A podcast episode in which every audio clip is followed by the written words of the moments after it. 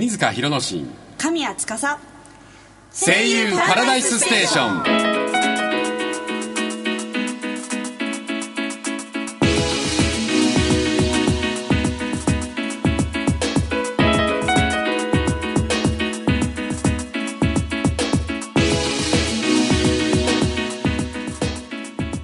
この番組は毎週水曜日の夜に声優業界や芸能界で活躍されている方をお迎えし芸能界のお仕事や魅力を語っていただく番組です。鬼塚弘之進神谷司が芸能界やゲストの方の魅力や素顔に迫っていきます。この番組はリップルエンターテインメントの提供でお送りいたします。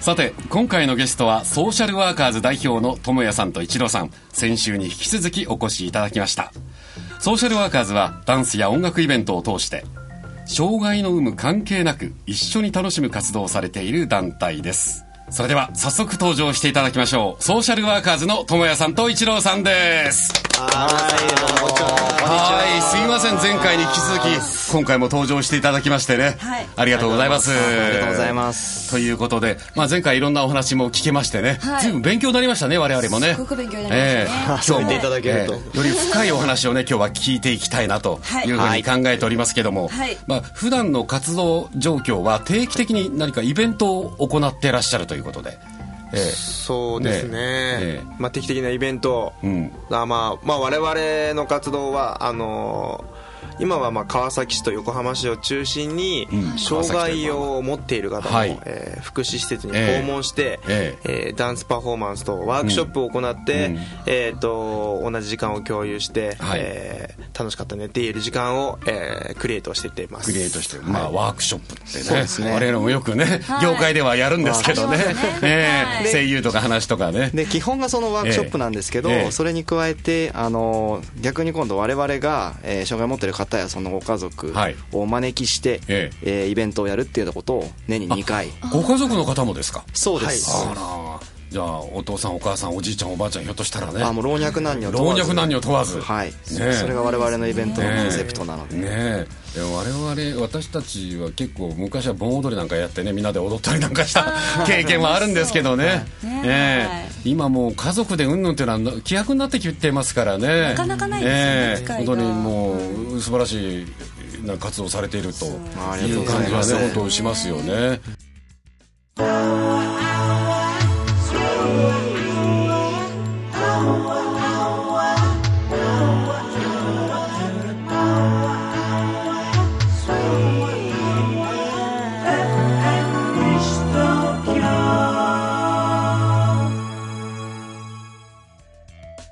で前回年間確か30回ぐらいいろいろまあこれ全国ということでよろしいんですか？まあそうですね、ええ。全国的に。はい、まあはい。北は北海道南は九州沖縄まで大げさに言えば 回ってるみたいな今津々浦々。ろあれですよね南は京都までですあね京都まで。南は京都まで。あ東海道の終点じゃないですか。そうですね。これあの文化的なあの違いとかその土地土地のやっぱ違いなんていうのもあるんです京都は京都でまた関西弁で、そうですね。ね東北だったらやっぱ東北弁でっていうね日本も肌で感じられるんじゃないですか？ああ大きくありますね、大きくあります。京都京都の方はどっちかというとこう道と性がこうはっきりしていると。いうかああなるほど。やっぱ踊りにもそれが出てますよね。ああ京都。は、はい出てます。なんか京都というとやっぱりこの古典的なね舞踊という感じもするんですけどね。あありますね。ええ。だからそういう感じもする。そういう京都でももちろんヒップホップをはい。はい。おやりになっていらっしゃるという、はいそうです。ええ。皆さんノリはどうですかね？ノリはええ。やっぱいいですね、あのーうん。まあ、僕らはまあダンスっていうところもそうなんですけど、ええ。実際あの障害を持っている方にダンスを見せているっていうところが、ええ。まあ、僕らがずっとやってきたところで、はい。やっぱそのダンスっていうのってやっぱコミュニケーションツールであるというふうに思ってて、我々は。なるほどはい。まあ実際あのこう言葉が話せない子だったり、ええ。こう自分の気持ちを普通の普通のってまあいわゆる僕らがやるようなコミュニケーションなかなか取れない子たちに対して、ダンスっていうえ踊り、まあ、踊りを見せたり、はい。パフォーマンスを見せたりするとやっぱり、ええ。あの素直にこう気持ちがこう共有できるというか、ですよね。そういう瞬間瞬間がああるので。りますよね。もうダンスは世界共通ですもんね。本当にそうです。もはい。人類は皆もうダンスって言えば誰でもわかるし。そうですよね。ね。そういうふうな本当にあのまあなんて言いますかねあのアフリカであったりね。あのアマゾンのその例えば原住民の人たちもやっぱりそういうダンスやるじゃないですか。ダンスね。ダンスはもう本当基本だなと思って。今いいことしたらコミュニケーションツール。それで通じるってことはありますからね。はい。え。えであそのダンスはああれですかね。あのその今30回こうやってヒップホップっていうこと以外のダンスっていうのもやってらっしゃったりするんですか、まあ、ヒップホップは中心ですけどね、まあええ。そうです。まあまあバレエとかはやってないですけど。バレエ。バレエやったら新鮮ですけどね。そうですね。白鳥の湖なんですね。あでもメンバーによってはそういうバレエをやったりっていうような活動をしてる人もいます、はい。まあ、ダンスももうなんていうのもう芸術ですからね。そうですよね。あれはねエンターテインメントでありまた芸術性もありますでしょ。そうねですね。え。まずヒップホップでもジャズでも、ね、あのタップダンスでもね、い。うようなことで。っていうことが一つあるんですけどでその他に活動自体としてはその個人個人で例えばなんかそのステージでやるだとかいうふうなことっていうのはあるんでしょうかね？まあステージの活動とか。あメンバーによってはそうですね。あの、それこそテレビに出ていたりとかっていうような活動もしていたり、テレビ？はい、はい。プロダンサーとして活躍しているメンバはい。ーも中にはいます、いますね。あいいですね、はやっぱりそういうあのテレビとかもう箔もつきますしね。自信にもなるしね。ね。塚田さんはあるかい？テレビですか、テレビはないです。ない。威張ってよ、う。ん私はほら長いからちょっとあるんですけどね。ええ。やっぱテレビはねカメラあるとちょっと緊張しちゃいますねやっぱりね。ですよね。ええ。緊張するいや緊張する。最初の頃って赤いランプがついてるところが映ってますからあそこに向かって喋ってくださいなんつって。言うんだけれども全然違うとこも緊張しちゃってね全部赤いランプついてるように見えるんですよ。もう大変なね思いしましたけれどもね。そうええ。であとはその個人個人まあ皆さんごめんなさい。あのソーシャルワーカーズ自体としてはそういうあのなんかあの賞っていうかアワードってよく言ったりなんかするんですけどね。賞取りのそのグランプリのなんかステージ立ったりなんかするんですけどねそういう。まあ、そうですね、まあ、あの僕らはそのダンスイベントとかダンスコンテストにあまり参加することっていうのはやっぱ、ね、あんまりないんですけど、まあ、社会活動として、ん。あのーこういう活動があるっていうことに、ええ。まあ、コンテストにまあ自ら行くって、まあ、ではこともまあありますけど、ええ。あのーまあ団体としてはそんなに。団体としてあれですよね、青少年教育賞っていうのあはい。あの社団法人の,、ええ。あのまあ世界組織の、ええ。キュアニスクラブっていう団体からいただきました、はいあらららららららら全世界の子供たちを幸せにっていう、ええ。あのー理念を掲げて動いている社団法人の東京支部にすごいな、はい表彰。選挙に出れますねもうそこまで。の実績あれば。とんでもないです。え。とんでもないです。やーもう賞もいただいてそう数知れずその賞は結構多かったりなんですあとはまあでも今動画コンテストに募集してますね。日本日本財団のあ動画コンテスト。動画コンテストに。あそれはなんかネットを通じてそうです。ねネットを通じて応募させていただきました。でその優秀っていうか選ばれたらそれがおあの流れるみたいな感じにえっ、なるんでしょうか、とそうどういう形でちょっと、ええ。ーなのかわからないんですけど、今のところ、えー投票数はダントツで1位ですね。ダントツ1ですね。な何秒入ってるんですか？今何ポイントになるのかなあれは。えー今と大体100他の団体がに多くて2030っていう中で、ええ。うちの団体が100を超えてます。おおダントツですね。もうやっぱダンスはねトツです本当に地球を救うじゃないけれども、ね共通のねエンターテインメントかなという、はいでも習おうかななんて思うんですけどね。思っちゃいますね。いやりたくなりますよいねやいや。はい。まあでもここの体効かんかなと思ってね。まだまだ。普段そのダンスやってるでまあいろいろふ福祉という密接に関わってるエンターテインメントなんですけど個人個人のその体の維持っていうのはどういうふうに体力の維持とか作るってさあの前回の放送では筋肉あの割れてないとね、はい。ダメだっていうことだったんですが、その維持っていうのはその食事の、まあ、制限とかいろいろあるんですか？やってたそうですね、まあ、メンバー個人個人で、まあ、ええ。自発的にやってるっていうのはあるんですけど、まあ、僕らはまあ野菜と肉を食べるっていうので、まあ、僕がやってるのはう先にいつも野菜から食べるっていうのと、はいはいはであとはあれですねあの筋トレは欠かさずですね。欠かさず。筋トレ。あ肉はいいんですね食べて、肉は食べて、ねね。食べた方がいいのか。食べた方がいいと思います、ねで炭水化物を抜かすっていう。ああありますね。だなんか。これが一番辛い。炭水化物 炭水化物を抜かそうと辛いことないでしょそうですね、大好きですからね、さっきもハンバーガー食べてましたから。あはいすいません。まあ僕も食べちゃいますけど。一番カロリーが高いやつをね。あそういうふうなで筋トレは筋トレは欠かせない。筋トレの維持は精神の維持になりますからね、えまあ僕らはもう思想で動いてるので、やっぱそこはやっぱブラしちゃうと、えはいなんかそれを伝わるものも伝わらないんで、ええ。やっぱ筋トレが自分の精神をずっとこうええ鍛え上げるものというふうに考えてますね、前回ねイチローさんにはそのダンスをするきっかけはモテたいからっていうことだったんですけど智也さんのきっかけは何でした？あ僕はでも、えまあ、意外と自然だったじゃないですけどあの深夜番組でええ「レイブ2001」っていうあの TRF のサムさんがやってる番組がありまして、えなんだこれはと思って、えそう今までこう見てきたダンスとはまたこうはい。違ったなんかこう、違った中で。雰囲気があって、ええ。これってなんだってそこから興味を持ち始めて僕14歳からダンスを始め14歳ええよくその吹っ切りましたね14歳 いやまあねえ。それまで夢中になれるものがなくてでもそれでもうダンス見た時に衝撃だったんで、えそれから14歳からだあのストリートに出たんですけど、えまあ、それと並行して僕はなんか福祉の道に進むんじゃないのかなみたいなことあをー。直感的に思ってましたこの番組に対するご意見ご要望は「声優パラダイスステーション」公式ブログまでお寄せください。検索方法は「声優パラダイスステーション」で検索してください。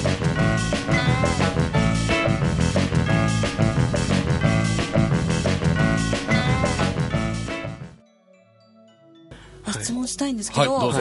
あのダンスやっていらして、はい。あのなんで福祉と結びつけようとしたんですか、ね、それいい質問だね。はいいやまあもともと僕が育った環境がそうだったっていうのもあるんですけど、はい。僕はあの幼馴染に障害を持っている方がいてアスペルガー症候群っていうあの脳の障害を持っている子がいまして、はい。でまあすごいんですけどねあのーこうなんかこうすごく突出してた才能を持ってるええ。子なんですけど、え僕らがこういつもこう家族とかで遊びに行ったりとかして、あの迷子になっちゃったってなるとその子がもう地図になって元の場所に戻してくれたりとか、ええもうすごい結構そういう天才的な部分があったりとかして、でその子も結構音楽が好きだったりとかしたんで、ええそれでなんか感化された部分とかがあって、でそれであの僕が高校3年生の時はい。にあるボランティア合宿があって、え障害を持ってる方と2泊3日寝泊まりするっていう、ええ。えあのーまあ、そういうボランティアの活動があったんですけど、ええ。そこであの職員さんが僕のことダンサーだっていうのを知ってて、え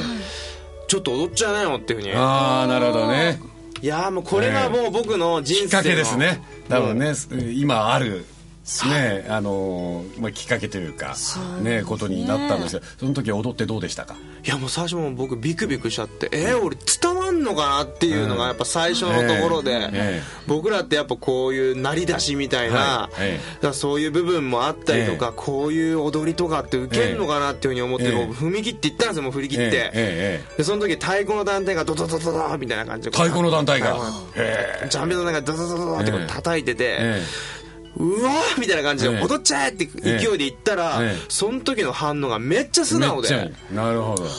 うわーって、ええ。これこんな反応するんだって、え僕自身が透き通りましたね、その時に。そのええ余計な邪念とか振り払われて、もうステージにこうええ。入ってくる子がいたりいとか、たりもうみんな姉妹で踊っちゃったりして。踊っちゃったりもうええ。車椅子に乗ってる子とかもええこう体を揺らしながええ。ら踊ったりとかっていうのを、を僕はあの目の前で見た時に、うん。なんて素敵なんだっていう、それはなんでその空間が綺麗なんだろうっていうのを感じて、ありますね。うわあの感動的です。あの今感動という言葉ね司さん言いましたけどもね、あの芸術ダンスも芸術の一つならばね、芸術の定義っていうのがあって、それ何かというと人を感動させることあるいは楽しませることなんですよ、ね、それはまさしくそれを高校生で体感したっていうのはね。えまあ、そう言っていただけるねと嬉しいいやいですけど、ね、や本当にあの貴重な体験ですよね高校生。ほら今高校生の人たちというのはもうこういったら悪いですけど何か例えば震災があったとかえ悪い話だけどそういう時初めてボランティアっていうあれを知ったりだとかするじゃないですか。ね。だからもうそういうことがない時平時っていうか何かのきっかけでそういうふうな道に進むとは本当にもう頭が下がるかなという感じですね。僕が、ええ、僕がちょっと皆さんにお伝えしたいことはですね、え、その知るきっかけっていつでもあるんだなっていうのを僕はちょっと言いたくてですね、僕は逆にその智也みたいに高校生の時からそういう活動をしていたわけでは全くなくて、僕この活動を始めて1年半なんですよ、で、えーでその障害を持ってる方とかと普段接する機会もないですし、はいはい、福祉の心っていうのも正直よく分かんなかったんですよ、はいはい、でもこの智也と一緒に踊ってみないっていうので、踊ってみることで、こんな世界があるんだっていうので非常になんか感化されたんですね。っていうところでそのなんか単純にそのよく言われるのが、その障害を持ってる人たちと一緒に踊ってんだとか言うとすごいねとかなんか言われるんですけど、そのなんかマリア様じゃないんですけど、全然全然そんなことなくってそんな心別に持ってなくても単純にもっとみんなで楽しもうっていう単純な考え方からこういうなんかすごくいいことと言いますかいいことっていうの言い方が正しいのか分かんないですけどこういうことってもっとできるんだなっていうのをなんかもっと世の中に発信していきたいなと。そうですね。もう社会全体をダンスっていうコミュニケーションツールであの包包摂したいというか、はい、まあ、僕らのダンス・フォー・ソーシャル・インクルージョンっていう、はい、あのー、使命を掲げてやってるんですけれども、えー、音楽とダンスを通じて、あらゆる人たちを包摂する世の中を創造すると。なるほど、はい、これって多分ね障害持ってる持ってないとか関係ない。関係ない。ですね。どのどの団体だって超えられるし国境だって超えられるし年齢だって超えられるし、もう人類はみんな共通ですもんダンスって、はいえー、体を動かすしね,、まあね、ね特にねあれですよね、まあ昨年、まあ、大体僕らの活動ってまあ福祉とダンスと、ねまあ、いろんな人たちっていうような形でこうつながり合えるってことは、まあ、自然体にやってきたんですけど、今回、あの2013年からソーシャルワーカーズあの実はあのケアステーションジャパンさんというあの企業さんとあの年間契約スポンサーとしてまあ契約を。あスポンサー契約が。はいスポンサー契約を。おめでとうございます。ありがとうございます。もうダンスはやっぱりもうそういう僕ら有志団体なんですけど、法人格を持たない、そういう有志団体とやっぱ企業がつながることもできて、一番いいですね。なおかつね、それをダンスというコミュニケーションツールを通じてもっと新たな福祉社会を目指せるってことはすごいもう僕らにとっては嬉しいことだと思う今後もね、そうですね。活動をね。ししていただきたいですよね本当にね。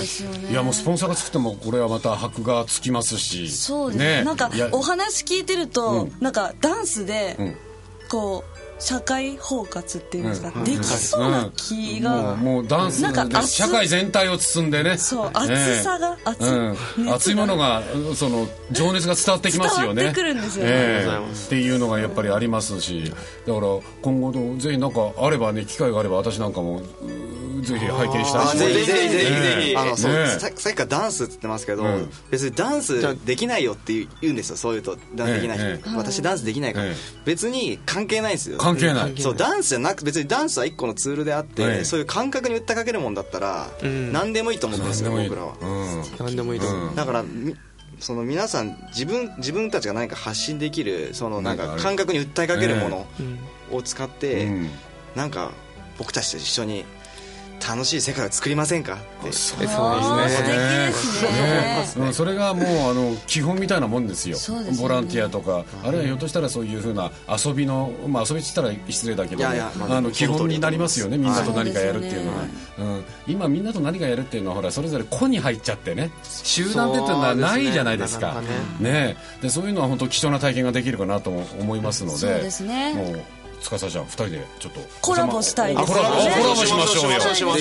コラボしましょう声優と。ダンスのいや彼女は歌うそうですよ。いや周りで歌って歌ってね神谷司が歌って。歌って。僕ら一郎智也さんが踊ってもらうっていう。のいいじゃないですか。もうエグザイルのような経験ができましたよ。エグザイルが歌踊ってくれてるような。ハートフルですね。ハートフルですよ。素晴らしい私はもうじーっとこう見てますけど。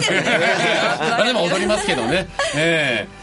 というようなことでございましたけれどもね、はい、いやもういいお話今日聞けましたね。はい、ねもう本当社会がもうダンスで一つになるみたいな。ことも夢の夢、はい、ねもうこれはもうずっとね永遠に追求していっていただきたいな。ね、はい、い。ただきたいなと思います。我々もねできる限り。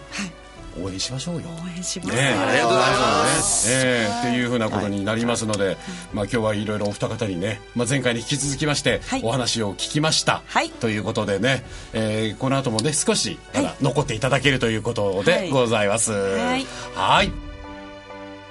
さあ続いてはラジオドラマのコーナーです。このコーナーはラジオドラマの魅力を追求するスペシャルコーナーなんです。毎回旬の声優さんのコラボによるラジオドラマを披露してラジオドラマの魅力と新しい可能性に迫っていきます。今回の作品は「ラウラと山彦の箱」です。さあそれでは早速作品をご紹介お願いしましょう。タイトル「ラウラと山彦の箱」脚本「姉妹物語から結城」ナレーション町田彩香。エミーリアラウラ三輪キリコ。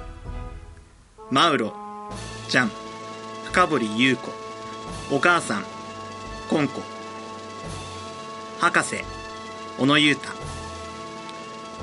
この作品は博士の作った山彦の箱を中心として2人の女の子2人の男の子それぞれ男女の1グループずつが時代を経て箱を中心とした恋愛物語があります。優しい物語ですのでぜひお楽しみください。それでは前回に引き続きラウラと山彦の箱後編お楽しみください。さてそれから随分と時が流れてそうかれこれもう一世紀になるでしょうか。ある小さなレストランの家の子供でラウラという名の少女がいました。ラウラにはジャンという名前の少し気になる男の子がいましたがラウラと来たらそれはもう恥ずかしがり屋でジャンに一度も話しかけられずにいました。ラウラはお店の手伝いがない時はいつも公園で一人暇そうにしていました。ちょっと変わった大きな箱が置いてある公園でこの箱はどうやら変わった発明家の博士が100年ほど前に置き忘れた箱らしいのですがするとジャンが公園を通りかかりました。ラウラは「あジャンだ。どこかへお出かけかな。今日は市場の手伝いはないの？どうしよう。話しかけてみたいな。でも恥ずかしいし。なんて思っていると。ここんにちは。突然箱から女の子の声が聞こえてきたのでしたえ？君？今挨拶してくれたの？ジャンが返事をしにやってくるとラウラは突然のことにあたふたしながらああのあ箱がその箱？この箱がどうかした？ジャンはまさかこの大きな箱から声が聞こえてきたなんて思いませんでした。そうだ。ねえ。君レストランのうちの子だよねラウラは恥ずかしくてうまく言葉が出てこなかったのでうなずいて答えました。あのさ市場で売れ残ったトマトとアサリがあるんだけどずいぶん余りすぎちゃって。君にあげるからさ夕方過ぎにまた公園に来ればいいよ。えラウラはそれだけ言うとジャンは走って帰ってしまいましたラウラは家に帰ってもジャンとの約束でいても立ってもいられません。あのジャンと偶然とはいえ話ができただけでもびっくりなのにもう一度また夕方に会う約束をしたのですから。ラウラは「なんて言おうお礼とか持ってく方がいいのかな。あでもそんなつもりじゃないのかも。ただアサリとトマトが余って困ってるだけかもしれないし。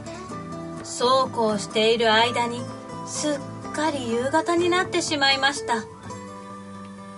ラウラは結局何も持たずに再び公園にやってきました。しばらく待つとジャンがやってきました。ごめん遅くなっちゃった。はいこれ。ジャンは袋に入ったトマトとアサリをラウラに手渡しました。女の子にはちょっと重いかもしれないけど。それじゃあまたね。ラウラは何かお礼を言おうとしましたがなかなか言葉が出てきません。ラウラどうするの？ジャンはもう帰ってしまいそう。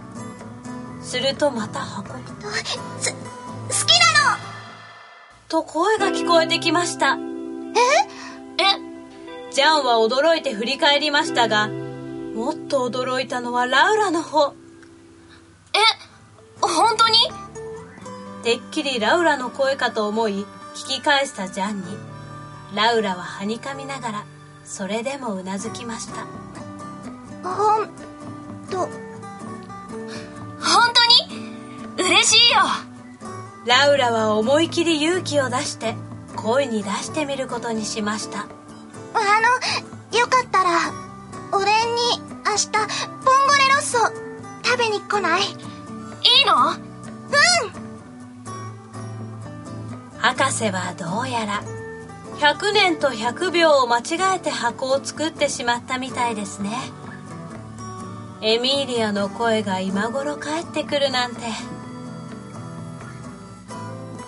ラウラは箱に一言「ありがとう」と告げましたまた100年後に今度は誰にラウラの声が聞こえるのでしょうかはい。というわけで、声優パラダイスステーション、いかがだったでしょうか、はい、今回も楽しめましたね。はい。はい。ここまでのお相手は、鬼塚弘之進、神谷司、智也、一郎でお送りいたしました。なおですね、ソーシャルワーカーズについて詳しく、より詳しくお知りになりたい方は、ダンスソーシャルワーカーズで検索をしてください。